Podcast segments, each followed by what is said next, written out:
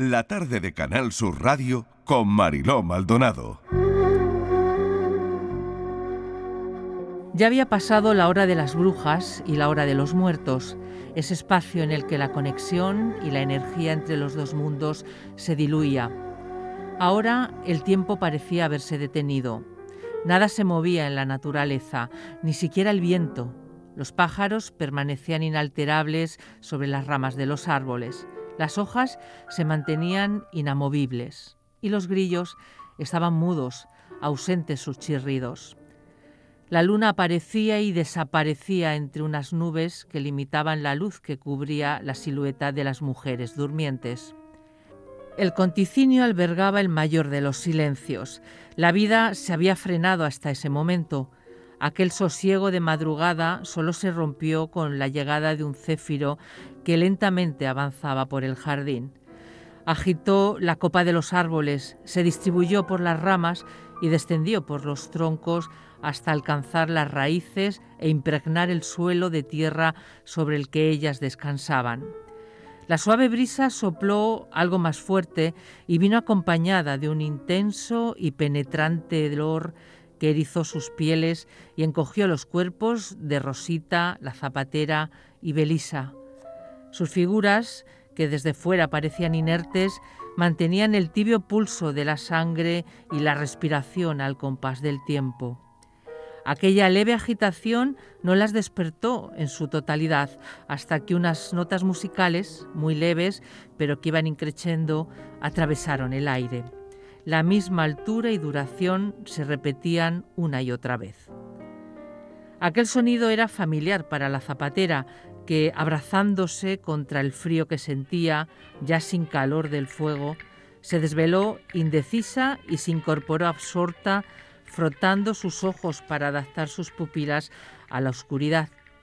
Incrédula dio unos pasos hacia la zona de donde provenía aquella música que el aire arrastraba hasta sus oídos. Avanzó tímida hacia la casa, despacio, y comprobó desde fuera cómo una suave luz provenía del salón principal. Aquellas notas musicales alegres brotaban de un piano. Se llevó las manos a la boca con un suspiro contenido. No tenía duda. Sus ojos se iluminaron y su corazón se abrió de par en par con el sonido de cada tecla pulsada. Permaneció unos segundos casi paralizada y luego corrió hacia Rosita, a quien zarandeó en el banco para despertarla. Despierta, Rosita. Escucha, escucha bien. ¿Lo oyes? La joven, aturdida por la sacudida, prestó atención a su indicación. La zapatera empezó a tararear por lo bajo, con un suave toque de palmas para ayudarla a identificar la música. Anda, jaleo, jaleo. Ya se acabó el alboroto y vamos al tiroteo y vamos al tiroteo. ¿No lo escuchas? Son las notas que toqué cuando llegué a esta casa. Es él, muchacha. Es Federico. Rosita sintió un temblor en sus pupilas y la respiración entrecortada en su pecho, una sensación entre el gozo y el miedo. Sacudió a la novia junto a ella para que se levantara y llamara a las demás, mientras no perdía de vista a la zapatera, que cantando la canción cada vez más alto, se adentró en la casa. Rosita y las demás siguieron sus pasos hasta el interior, donde la voz de la zapatera se juntó con la de un hombre alegre que, sentado de espaldas a ellas, en una silla antigua de pequeño respaldo, tocaba el piano de media cola del salón principal. Aquel hombre que intuyó su presencia se giró, sonrió y siguió al piano sin perder el ritmo, mientras la zapatera, Rosita, Belisa, novia y el resto de las mujeres lo rodeaban por completo. Menos Bernarda y Angustias, todas cantaban a la par que él, cuyo rostro se expandía de felicidad con lágrimas en los ojos conforme llegaba cada uno de sus personajes. Cuando remató las últimas notas musicales con fuerza y la canción llegó a su fin, todas irrumpieron en un aplauso. Él se levantó con las manos agarradas al pecho, intentando retener su emoción y agradeciendo aquella reacción.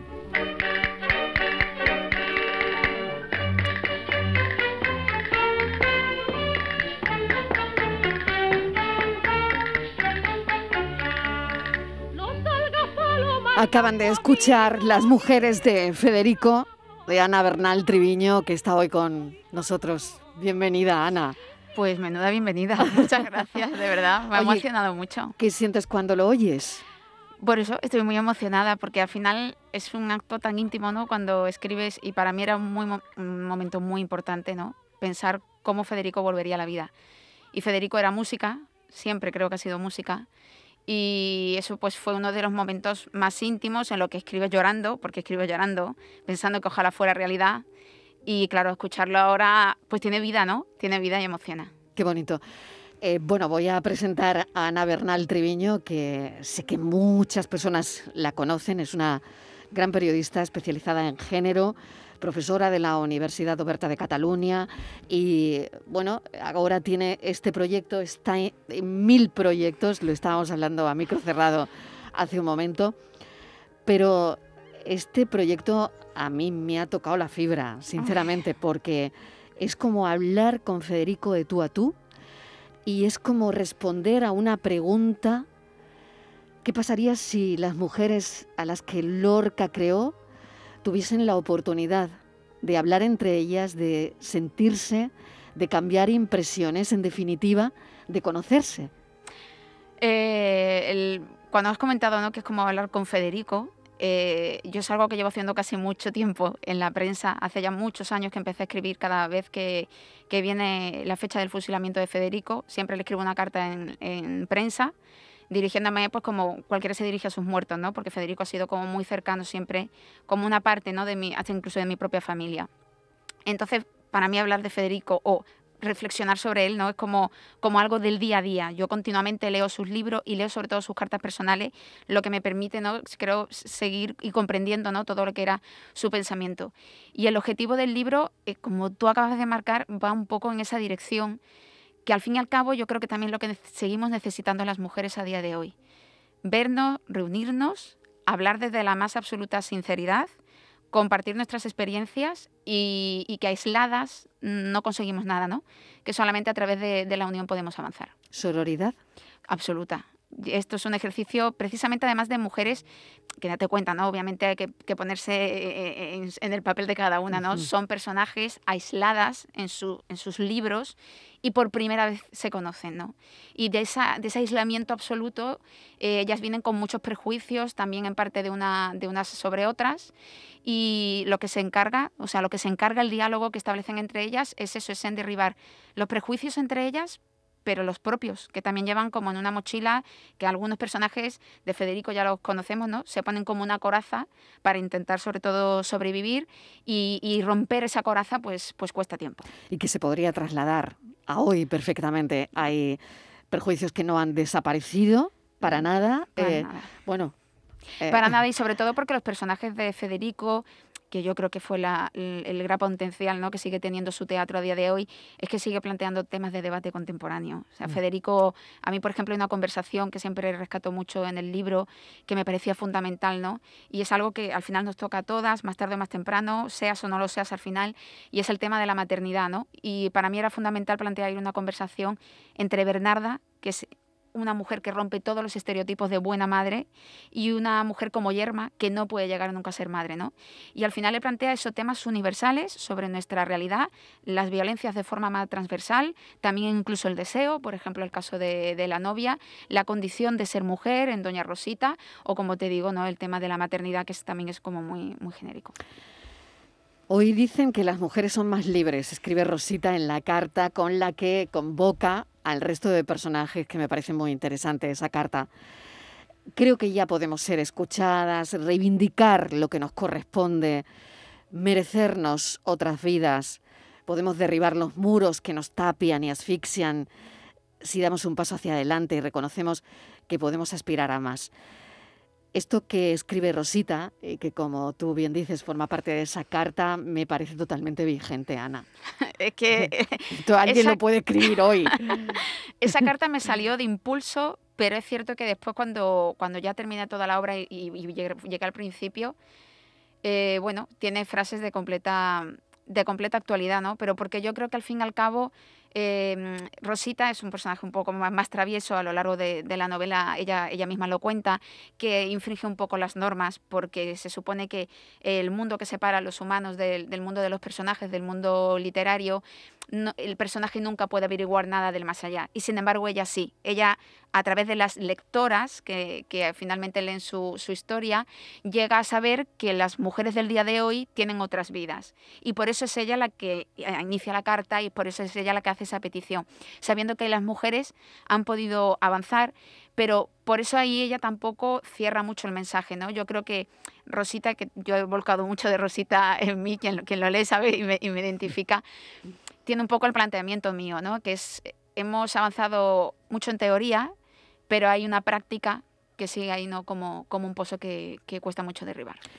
Quiero también hablar de la escenografía. No sé, el libro tiene, tiene su propia escenografía. Fíjate que es difícil en un libro. Bueno, pues lo has conseguido, ¿no? Sobre todo porque, em, bueno, la ilustración, la ilustradora Mm, me ha parecido fascinante. Se llama Lady de Siria y, no sé cómo das con ella, cómo al final hacéis que vuestro trabajo tenga ese nexo tan importante ¿no? que tiene que tener la ilustración con el texto que, acompaña a la ilustración. ¿no? He tenido muchísima suerte de encontrar una compañera como ella, que al final es una hermana de viaje y que sé que nos hemos dado la mano por mucho tiempo. Tuve la gran suerte también de que he encontrado un editor maravilloso que se llama Javier, un editor lorquiano que yo pensaba cuando hice la propuesta no tenía ni idea que él era tan lorquiano. Bueno, tiene más colección que yo de cosas de Federico. Es alucinante. Está en Madrid y cuando yo le hice la propuesta en Navidades, antes de Navidad, se la hice el 16 de diciembre, lo recuerdo perfectamente.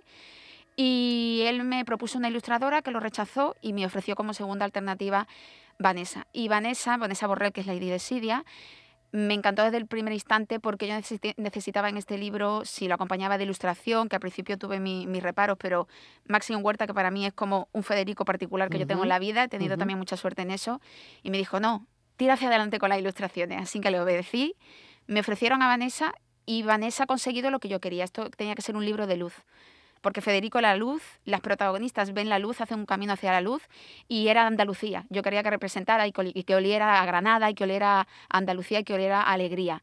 Y ella captó eso desde el minuto uno. Y después hemos tenido mucha suerte porque hemos conectado muchísimo y nos fuimos juntas a la huerta de San Vicente. Hmm. Al final, cuando yo estaba un poco en secano ya porque no sabía, me angustié ¿no? por, por todo el trabajo que tenía y me desbordé, nos fuimos juntitas a la huerta de San Vicente, encontramos al conservador, que yo pensé que me iba a hacer una visita guiada normal y corriente. Nos hizo una visita de dos horas y cuando ya pensábamos que todo había terminado, dice, no, no, ahora os vais a quedar dentro de la casa solas.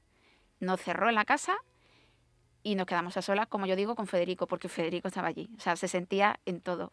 Y eso fue el viaje de, nuestra vida que yo creo que Vanessa y yo no lo olvidaremos nunca. A mí, me, a ella le permitió, y creo que en, el grado de, de, detalle del dibujo se capta, eh, desde la vajilla a cualquier detalle de, cualquier paño que hubiera en la casa, ella ya pudo reproducirlo fielmente a lo que hay en la huerta de, San Vicente.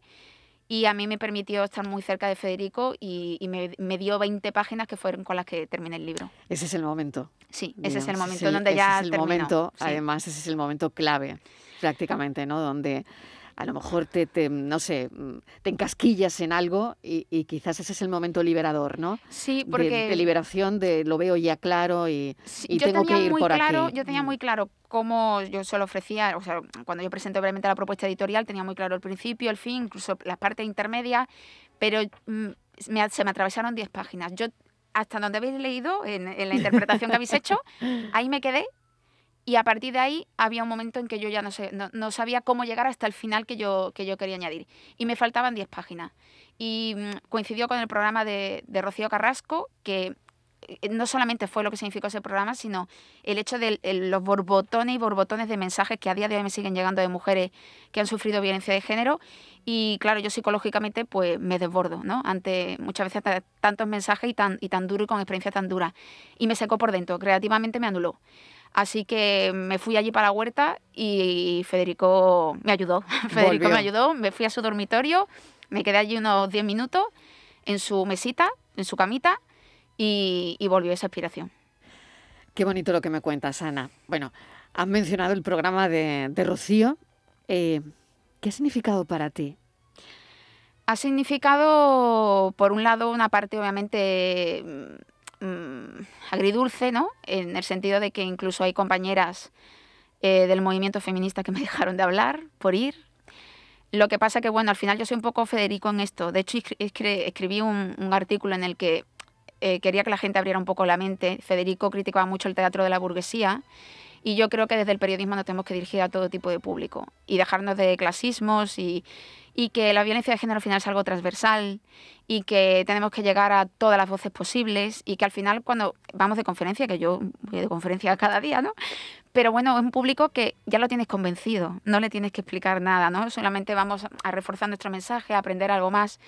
Pero es que hay mujeres que a día de hoy no sabían qué era lo que le pasaban. Y que a día de hoy, cuando termina una conferencia, esas mujeres están yendo a conferencias por primera vez y vienen y te lloran y te dicen, gracias a ti le puse nombre a lo que tenía, o que te escriba una señora del Valle de Arán que te diga que su hermana llevaba seis años eh, padeciendo malos tratos y que no lo reconocía y que fue a la Guardia Civil y le dijo, hay una chica en la tele que está explicando algo que creo que es lo que yo tengo, el ponerle nombre al final todos los insabores, ¿no? Eh, para mí tienen recompensa en cuanto sé que ese programa ha contribuido a, salvar a muchísimas mujeres. Quizás eso sea lo único importante, Ana. Para mí lo, lo, que siempre, cuando hay cualquier tipo de duda o lo que sea, de hecho yo fui a ese plató convencida por eso, ¿no?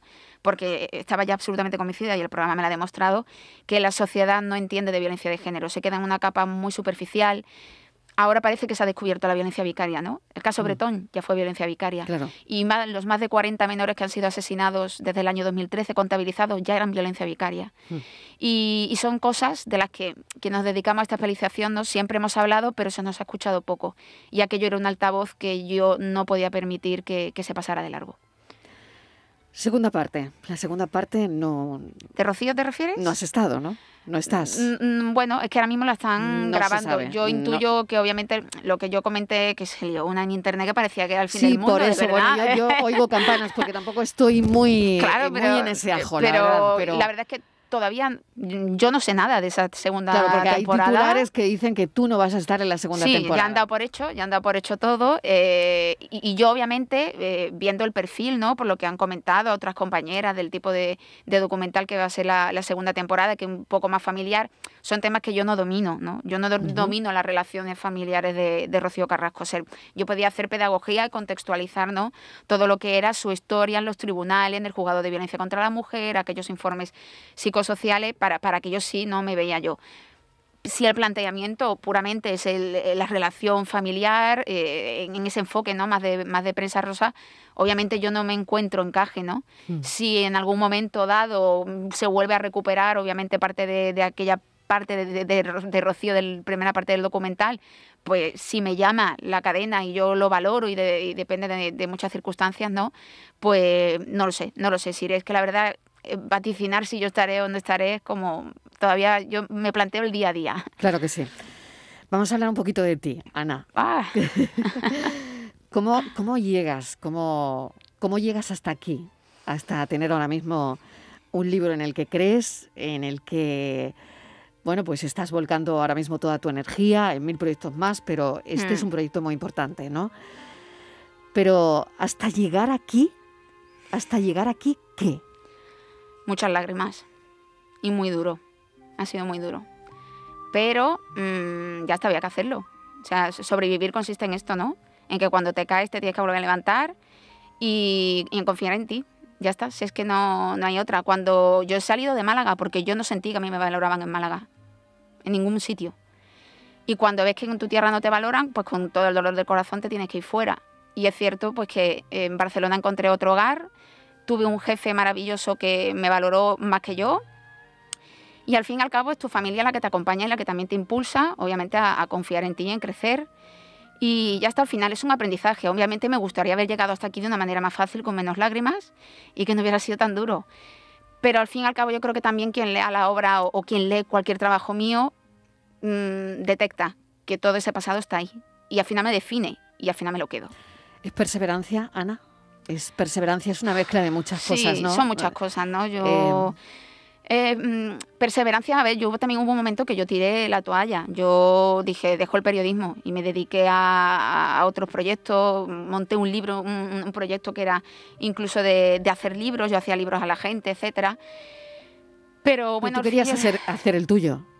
Claro, yo en el fondo quería, quería, el mío, quería el claro, montaste el proyecto de hacerle libros a la gente, sí, pero sí, tú querías hacer el tuyo. Y pero eso no, ¿sabes? No, yo seguía escribiendo, con un montón, que tengo allí un montón de libros y obras de teatro guardadas en mi cajón, pero al final aquello no fue un trabajo en balde, ¿no? Cuando lo ves con, con, con distancia, dices, bueno, que todo ese trabajo que estáis guardado en el cajón me ha servido para poder escribir esto hoy. Y todo suma. Al final te tienes que quedar con eso. No sé si a lo mejor también un poco por quitarle hierro al asunto y dolor, ¿no? Y todo. Pero, pero al final yo creo que sí, que en el fondo todo, todo termina sumando y, y en definitiva te hace más, más fuerte ¿no? ante la vida. Yo he tenido que espabilar muy pronto, me han venido cosas muy duras, yo no he vivido, mm. yo, no, yo no puedo decir que yo he tenido adolescencia. Mm. Entonces intento levantarme cada día pues con el carpe diem, con esa filosofía de Walt Whitman y también en parte de Federico, mm. y vivir lo que sea. Ayer leía en redes una carta, bueno, he leído mucho sobre ti, te sigo desde hace muchísimo tiempo, ¿no? Como compañera y como afinidades también, ¿no? Eh, he leído una carta eh, tuya donde contabas todo lo que, bueno, es una carta familiar, de lo que le pasó a tu madre, eh, de un proceso oncológico difícil, que acaba mal, ¿no? Y al final todo esto me imagino que te hace, no sé, no, no sé si ayuda o no, qué tontería, ¿no? Pero te hace también tener otras miradas, ¿no? Acercarte a otro tipo de personas que o empatizar con gente que está viviendo lo mismo que tú, como hacías en esa carta.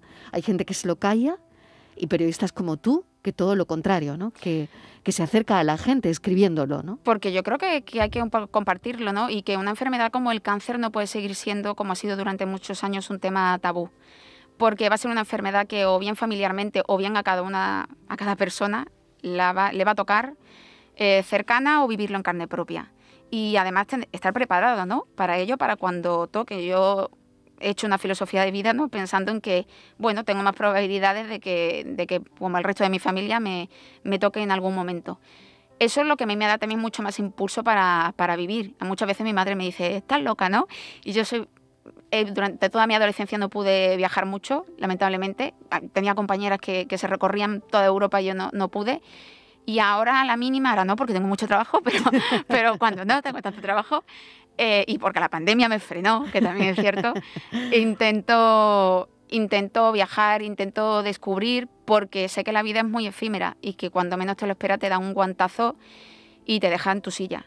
Y entonces para cuando llegue, pues lo que me queda, que como yo siempre digo, en, mi familia, lamentablemente a mi tía y a mi madre le saltó el cáncer por, las mismas fechas. Hmm. Y es como, parece que se jubilan y, le viene la hmm. enfermedad. Entonces yo ya tengo calculado, tengo 40, me quedan 20 años, bueno, pues por lo que sea, voy a, en los 10 próximos voy a intentar vivirlo a tope dentro de, las medidas, obviamente, de, las limitaciones que también tiene cada una, pero no quiero mm, que se me pasen 10 años como, como los que fueron de mi juventud, que no van a volver nunca y que no los disfruté. Hay una pregunta que hacemos aquí, Ana, a todas las personas que vienen a charlar un rato, si no sé, si te das cuenta, eh, es la no entrevista, porque es una es una charla con los invitados que, vienen a la tarde, ¿no? Y me gustaría que cerraras los ojos y que pensaras hmm. el patio del colegio. ¿A, qué te lleva? ¿A dónde? Eh, es una pregunta que hacemos casi siempre a la gente que pasa por aquí, porque es verdad que el patio del colegio nos lleva a muchos sitios, ¿no? Y a un momento de nuestra vida, pues eso, ¿no? Pues mira, me recuerda muchas cosas. Me recuerda a jugar con mi hermana, obviamente mis amiguitas, ¿no? Una amiguita que yo creo que me abrió los ojos ante que la muerte existía, porque yo tenía mi compañera de pupitre en primero de GB, que era cuando acabamos de entrar, y falleció de una leucemia. Y entonces aquello a mí me, me, abrió mucho los ojos como, ¿aquí qué ha pasado? ¿no? Y era como, además era la chica la más guapa de la clase, todo el mundo era como, Gema era la, chica más guapa y, era como, pero como que a ella le ha podido pasar esto. Pues Gema se fue y aquello para mí fue un, golpe ya en aquel momento pero me recuerda mucho, me vienen muchos olores, me viene el olor de, del gimnasio que siempre se quedaba la puerta abierta que yo me escapaba allí a pegar salto de gimnasia rítmica, eh, porque yo estuve en el Colegio Rosario Moreno, eh, que para mí me lo ha dado todo, y también me lo ha dado todo también el Instituto del Litoral. Y, yo sin esa educación pública que he tenido, no sería nada. He, he tenido una fortuna tremenda de tener esa educación. Y mm, ayer justo lo estaba diciendo, eh, en las clases del instituto yo tenía una profesora que se llamaba Juanibel y fue la que, la que me dio el libro de Federico de la casa de Bernarda Alba. Fíjate, ¿no? Aquella niña de 14 años, a mí me llegan a decir, este libro que te está fascinando, mm, tú cuando tengas 40 vas a publicar, que no me lo creo. La vida no, la vida es alucinante. Y una última cuestión, no veo la hora de acabar, ¿eh? me, estoy pasando, me estoy pasando tres pueblos, pero no veo el momento de acabar, me siento tan a gusto y yo espero también, que tú también, lo estés. lo único que estoy resistiendo porque ya tendría que haber roto a llorar, pero estoy aquí fuerte. lo sé, lo sé, lo sé porque, bueno, es un momento así, a mí me pasa también, ¿no? Cuando por eso empatizas, ¿no? Y, y, estamos aquí con aguantando un poco, ¿no? aguantando, el tipo, aguantando el tipo. Total. Eh, Última cuestión, Ana. ¿Nuestros hijos, mis hijos, normalizarán la igualdad? Si te digo en frío, eh, las estadísticas no apuntan bien. Los últimos datos del barómetro de la juventud, que habla de los adolescentes, apuntan que vamos en muy mal camino. Y yo creo que ahí también hay un error en el sentido de que hay políticos y políticas que se han apropiado de un feminismo que nos salva a todas y han ensuciado el nombre del feminismo. Y han querido dar una imagen del feminismo como algo que está en contra de los hombres, cuando también yo creo ¿no? que, que lo que nos ocurre es que en este país nos robaron muchas cosas y una de ellas fue la memoria histórica y en concreto la memoria histórica feminista. Y si todas hubiéramos crecido en la escuela, aprendiendo con esos libros de cerca de lo que ha sido la historia de la mujer, nos daríamos cuenta que el feminismo nunca, ni en la época de las sufragistas, nunca ha marginado a los hombres. Al revés, hay hombres con nombres propios dentro de la historia del feminismo que han luchado de nuestra mano, desde Stuart Mill a, pasando a los hombres que apoyaron a Clara Campoamor en el derecho al voto, que estaba ella sola, defendiéndolo como mujer y no tenía más, salvo el apoyo de, los hombres, ¿no? Y, al final son todo ese, ese tipo de reflexiones, ¿no? Que terminan contaminando y ensuciando todo el gran aporte a favor de la igualdad, que, que no solamente es un movimiento que libera a la, a la mujer, sino que a los niños, a los varones, a los que están creciendo, los libera también de unos mandatos de género con los que tampoco tienen que crecer ni construirse, que no tienen que ser duros, que no tienen que mostrar autoridad, que pueden llorar y eso no los hace débiles, que pueden ser vulnerables, que no tienen por qué asumir un rol de cabezas de familia porque eso no, no, no es así. Y hay tantos, ¿no? Al final los mandatos de género limitan tanto la vida de las mujeres y de los hombres que yo siempre veo el feminismo pues como ese camino de, de esperanza. Y lamentablemente, si se sigue avanzando por el camino contrario de ese uso político del feminismo que lo mancha en lo que realmente no es, como cale en los jóvenes, en la juventud, que son esos datos del barómetro de los que te hablo, mm, creo que no vamos por buen camino, al revés. Ana, mil gracias, de verdad, por este ratito de, de radio. Las mujeres de Federico, eh, te deseo muchísima suerte porque te lo mereces. Gracias de corazón. Y mil gracias de verdad por este tiempo de radio. Ha sido un placer, me podía haber quedado dos horas más contigo. gracias de corazón. Tenemos que pedirle permiso a los informativos, imagínate. gracias, mil gracias por venir. Adiós.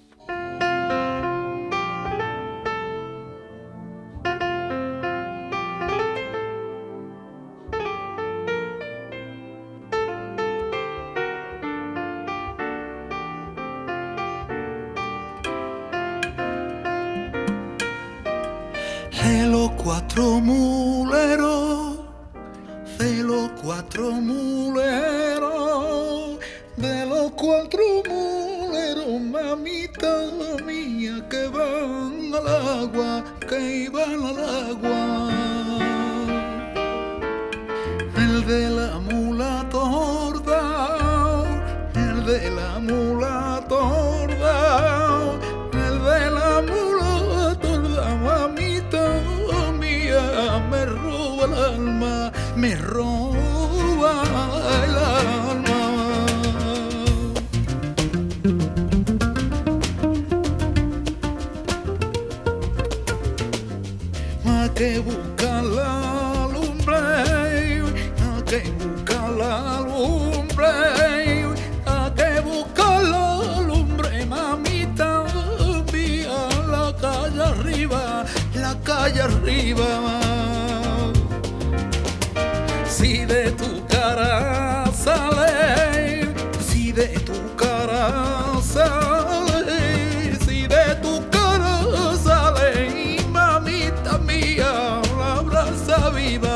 la brasa viva.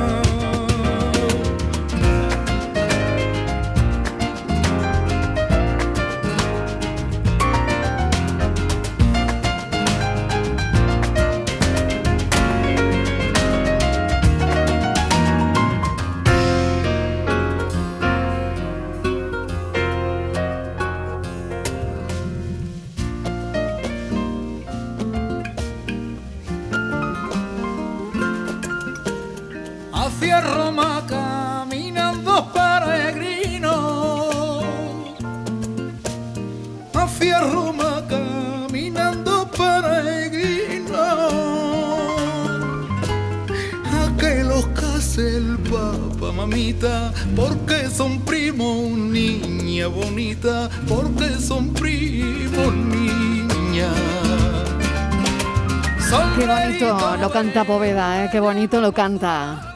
Mira, los cuatro moleros.